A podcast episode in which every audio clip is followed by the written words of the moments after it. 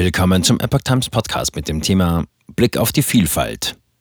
Baerbock will feministische Außenpolitik im März vorstellen. Ein Artikel von Oliver Signors vom 14. Februar 2023. Auswärtiges Amt erarbeitet Leitlinien, auf die ein Gender-Aktionsplan folgen soll. Durch mehr Gleichberechtigung könnte das globale Bruttoinlandsprodukt um 26 Prozent gesteigert werden. Das Auswärtige Amt plant im März 2023 erstmals Leitlinien zur sogenannten feministischen Außenpolitik zu veröffentlichen. Das geht aus der Antwort der Bundesregierung auf eine kleine Anfrage der CDU-CSU-Fraktion hervor, über die die Zeitungen der Funke Mediengruppe Dienstagausgaben berichteten. Diese Leitlinien seien als Arbeitsinstrument des Auswärtigen Amtes konzipiert, heißt es darin. Förderung der Geschlechtergerechtigkeit. Die Leitlinie soll als Rahmen und Richtung für das Handeln des Auswärtigen Dienstes dienen.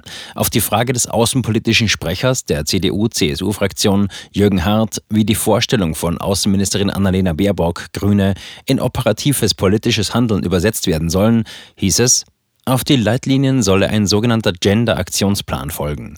Die darin enthaltenen Aktionsfelder und Maßnahmen zielten auf eine konkrete Förderung von Geschlechtergerechtigkeit. Diese Förderkriterien würden schrittweise im Rahmen des Gender Budgeting des Auswärtigen Amts angepasst.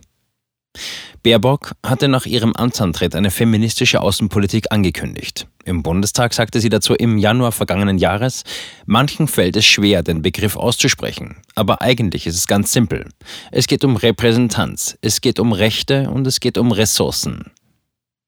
Feministische Außenpolitik längst überfällig. Wie sich die Außenministerin feministische Außenpolitik vorstellt, umriss sie bei der Konferenz Shaping Feminist Foreign Policy im September 2022 in Berlin.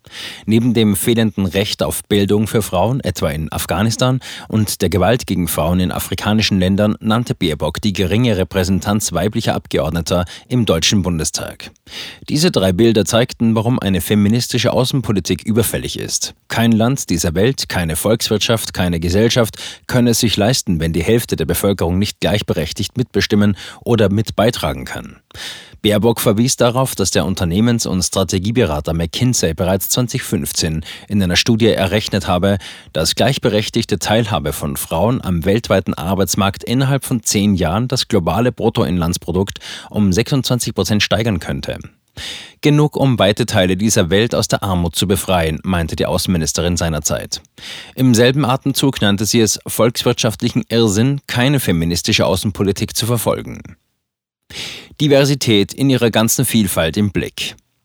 Rechte, Ressourcen und Repräsentanz. Mit diesen Begriffen wolle sie feministische Außenpolitik mainstreamen. Feministische Außenpolitik sei kein Anhängsel, sondern eine Handlungsweise.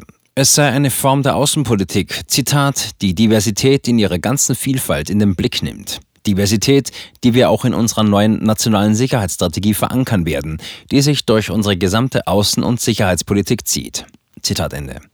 Und dies sei aber erst der Anfang, kündigte die grünen Politikerin an. Der nächste Schritt sei, die Frage von Frauenrechten mit Blick auf den Klimawandel weiter konsequent umzusetzen.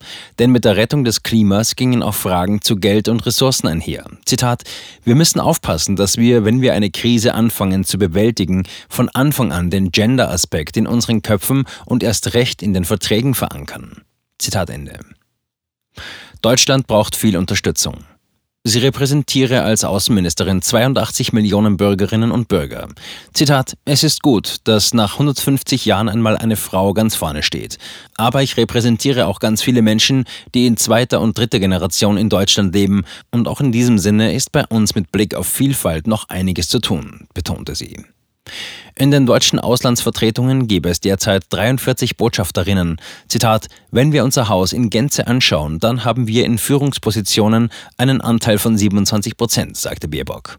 Dies mache deutlich, wie viel Unterstützung auch in Deutschland noch gebraucht werde. Denn, Zitat, ich glaube, dass eine feministische Außenpolitik nur funktionieren kann, wenn wir vor allen Dingen zuhören, dass wir nicht kommen, um zu predigen und zu erzählen, was wir schon immer wussten und glaubten, sondern dass wir bereit sind für Neues und sind, von anderen zu lernen.